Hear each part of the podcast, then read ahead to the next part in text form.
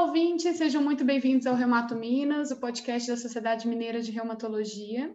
Meu nome é Samara Lobê, sou reumatologista e integrante da Comissão de Mídias Sociais da Sociedade Mineira de Reumatologia, e no episódio de hoje vamos conversar sobre o medicamento Romosozumab, com o Dr. Bruno Musi. Dr. Bruno Musi é ginecologista com doutorado em saúde da mulher pela UFMG, coordenador do serviço de densitometria do Mater Dei e conselheiro científico da International Osteoporosis Foundation.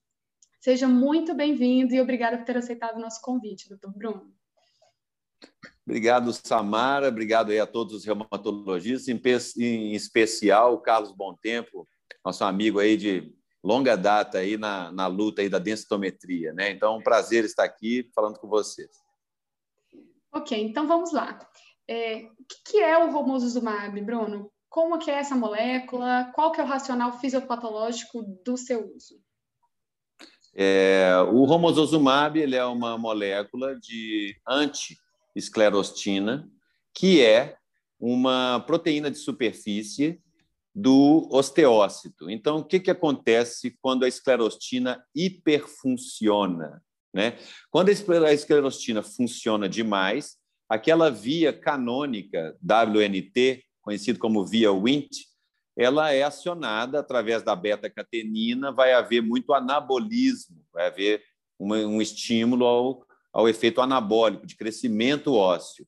Então, existe uma doença, que a doença foi descrita como a doença de Van Bicken, onde os pacientes tinham uma densidade óssea anormalmente alta, especialmente no crânio, porque eles tinham uma, mal, uma má formação que é, impedia, é, vamos dizer assim, um controle ideal da esclerostina. Então, quando eles descobriram isso, descobriram que se eu quitar, se eu impedir a ação da esclerostina, eu vou é, é fazendo a anti-esclerostina, eu vou permitir que a via Wnt funcione muito. Eu vou ter muito anabolismo. Se a esclerostina ela funciona, ela trava essa via. Então, a maneira artificial de você destravar essa via anabólica é freando a esclerostina. Por isso que a gente chama o romosozumab de um anticorpo anti-esclerostina. E na hora que ele frear essa esclerostina, ele vai é, acelerar, liberar o sistema é, Wnt beta-catenina, que promove o anabolismo. Então, é um, é um anticorpo monoclonal que nem a gente conhece, vocês, especialmente da reumatologia, conhecem vários, que faz exatamente é, o bloqueio da esclerostina, fazendo a regulação para mais da beta-catenina. Então, vamos começar falando um pouquinho dos estudos. Quais são os estudos que saíram aí nos últimos anos? O que, que eles demonstraram?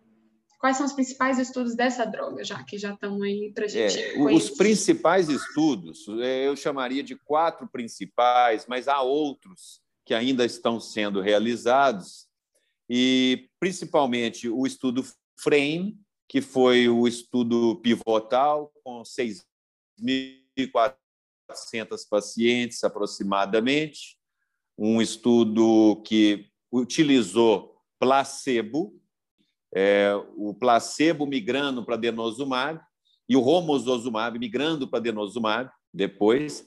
O romosozumab foi utilizado aí no período de um ano e o placebo, depois eles migraram para denosumab. Então, esse é o estudo que a gente chama estudo pivotal. Ah, o que chama atenção nele é que ele é um estudo de uma variação grande de características, perfis de pacientes. Então, eu vou ter pacientes de risco médio, risco alto, misturados. Tá? Eu estou falando isso agora porque depois a gente pode voltar é, nessa lembrança para eu explicar algumas outras peculiaridades do, do medicamento. Então, um estudo mais amplo, que era um estudo de eficácia, que provou que o remédio funciona muito bem frente ao placebo, placebo nesse caso, placebo mesmo, sem medicamento nenhum. Tá? É, ele teve um, um senão numa parte do grupo, especialmente os dados produzidos na América Latina, e isso gerou uma certa preocupação, porque quando os dados foram olhados no seu conjunto, não havia uma redução significativa para fraturas não vertebrais. Isso causou preocupação.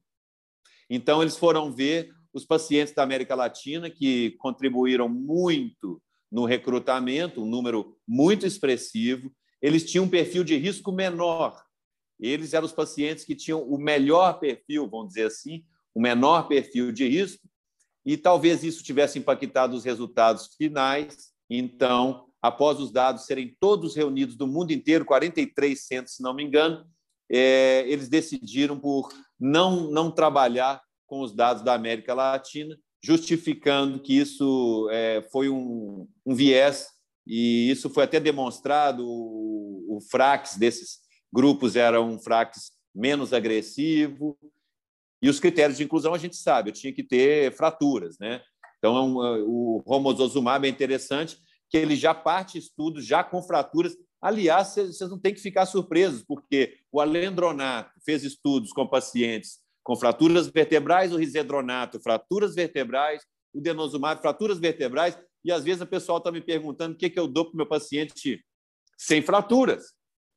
Então, vamos lembrar que nós estamos trabalhando aqui no medicamento desenvolvido para um grupo de pacientes mais grave.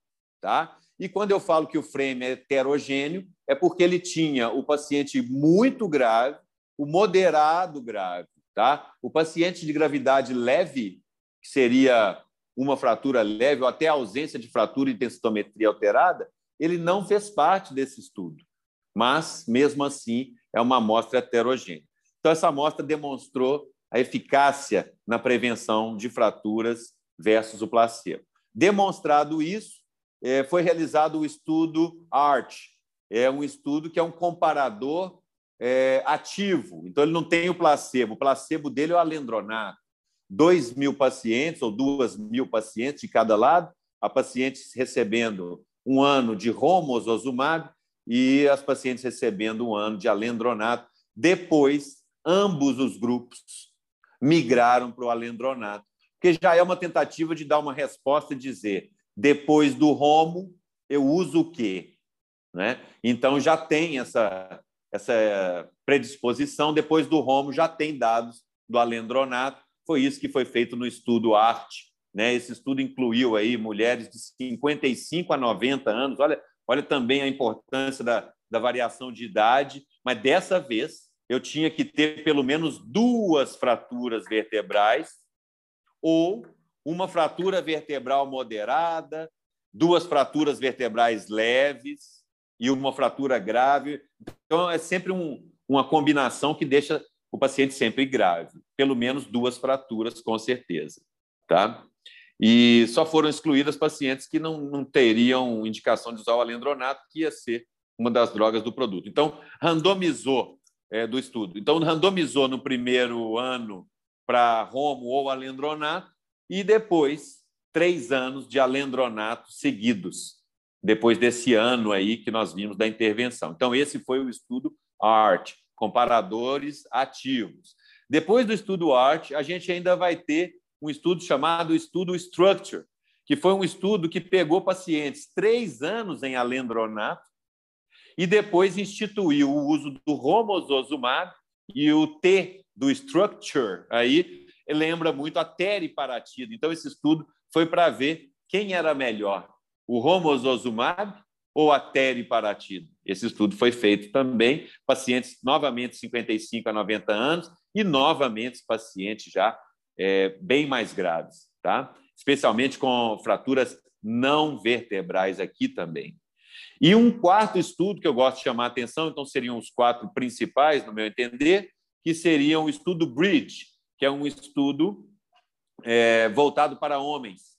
Então, ele tem poucos homens, né? são 245, mas a resposta foi muito semelhante aos outros grupos, tá? inclusive no, na, no quesito da segurança cardiovascular, que a gente depois vai, pode fazer um comentário também. Então, os quatro estudos principais seriam o estudo FRAME, primeiro estudo da Felícia Cosman, o estudo ART com o Michael McLang, depois o estudo Structure, aqui me fugiu o principal autor, e o estudo Bridge, seria o estudo é, da osteoporose em homens, do tratamento com romosozumab em homens. São os quatro principais, Samara. Ótimo, Bruno. E só para a gente ter uma ideia, qual que é a magnitude de efeito aí, qual é, qual, o, o quão melhor que a gente conseguiu, por exemplo, na comparação head-to-head de alendronato e alendronato romosozumab, qual foi a magnitude de efeito desses estudos? Olha, tu, eh, a gente está acostumado com medição de massa óssea, de marcadores de turnover ósseo, mas no paciente grave é muito importante a gente ver a incidência de novas fraturas, tá? Então chega a ser 50% mais efetivo do que um antirreabsortivo e 25% mais efetivo do que um outro anabolizante, quando comparados cabeça a cabeça, Romo, é, alendronato, Romo e teriparatida. Então, tem um impacto significativo, especialmente nos pacientes de alto risco, e o que se notou também foi que é, efeitos colaterais e complicações, bem como uh, essa eficácia eles foram avaliados abaixo e acima de 75 anos. E um, é, isso é uma estratégia que surgiu a partir dos 10 anos, dos 8 anos do Prolia, do denosumab, né? que era olhar, dividir no meio, passar aí uma linha dividindo os pacientes abaixo de 75 e acima de 75, um corte arbitrário, porém, é, que fala muito que o medicamento tem um comportamento semelhante em pacientes mais jovens e pacientes de idade mais avançada. É sempre uma pergunta: esse paciente esse medicamento funciona no idoso? Né? Então, nós vimos aqui que a faixa etária é de 55 a 90. Nós temos um dado significativo pacientes acima de 75 anos. Então, o que dá bastante robustez para usar no paciente maduro, no paciente de idade avançada. Ótimo, Bruno. E quando então que a gente vai prescrever romosozumab? Qual que é a indicação hoje aí? Atual? Primeiro de tudo, primeiro de tudo, pacientes. Eu, eu queria usar o termo muito grave, Samara, porque muito nós estamos acostumados. É, nós estamos, nós estamos muito alto risco. Nós estamos acostumados a falar, olha, paciente tem osteoporose grave porque tem fraturas, tá? Mas dentro desse grave eu posso ter uma fratura vertebral leve de tratamento clínico com colete e posso ter cinco achatamentos de vértebra torácica com fixação por artrodese, fratura de fêmur junto. Né? Agora que nós estamos com um daqueles programas de assistência às fraturas, né? o FLS, é, nós estamos com um programa desse lá no hospital, então nós estamos recebendo agora da ortopedia caminhões de pacientes que já são clientes do pronto-socorro da ortopedia, mas que nunca fizeram tratamento de osteoporose. Então, existe o paciente muito grave, nós precisamos dar atenção para ele, sim. Claro que eu, como ginecologista, tenho um viés de querer chegar cedo, tratar logo, mas especialmente o paciente do reumato, do ortopedista, do endócrino de muito tempo, mas eu queria destacar do reumato, do geriatra, porque são pacientes que realmente eles têm uma história longa de, de fraturas, né? nem de, de vida, é uma história de fraturas. Então, primeiro ponto, esse medicamento foi desenvolvido para o paciente de alto risco. Então, não adianta a paciente chegar aqui no consultório sem fraturas, dizer que lançou um remédio novo, que ela está doida para querer usar, que é o Evenit, que chegou e que ela vai usar porque é muito novo e muito bom. Então, muito cuidado também, porque nos estudos que falamos, no frame, art, structure, bridge, tinha gente ali assim, boazinha, genifonda, não. Ali só tinha gente fraturada, gente com muitas fraturas. Então, partindo do princípio que é o paciente multifraturado. Isso é ponto um. Não é interesse do laboratório avançar para paciente menos fraturado ou menos grave nesse momento agora. O momento agora é passar uma conscientização que é, eu não posso ter a mesma abordagem para osteoporose leve, para osteoporose moderada e para osteoporose grave. Eu achei isso um avanço na nossa clínica. Nós estamos acostumados com aquele verde, amarelo e vermelho da densitometria.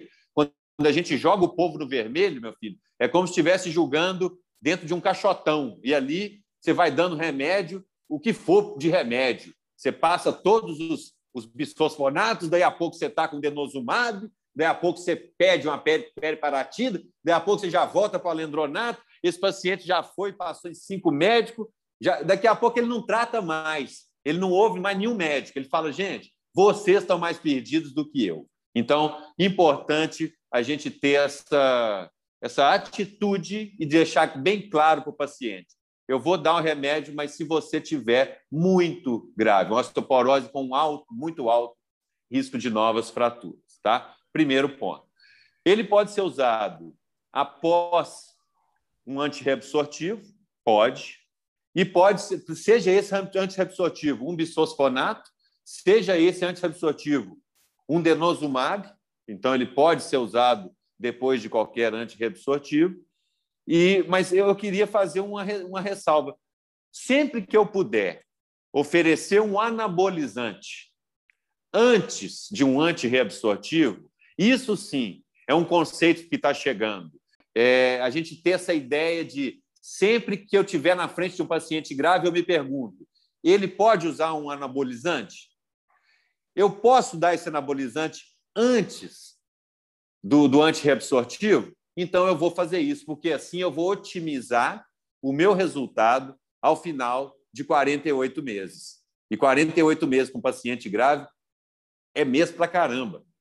Então, se eu puder oferecer um anabolizante, o anabolizante vai usar do melhor ambiente possível para dar o seu, seu benefício, no caso, o romosozumab, a teriparatida, e depois eu penso em antirreabsortivo. Agora, se ele já vem com antirreabsortivo, com falha de tratamento, com uma fratura em cima da outra, eu tenho certeza que esse antirreabsortivo não é questão de via oral ou parenteral, que eu já esgotei realmente, ah, já estamos de parenteral, já esgotei o benefício, não está dando certo, eu tenho que correr para o anabolizante. Aliás, é correr mesmo, é correr de qualquer jeito.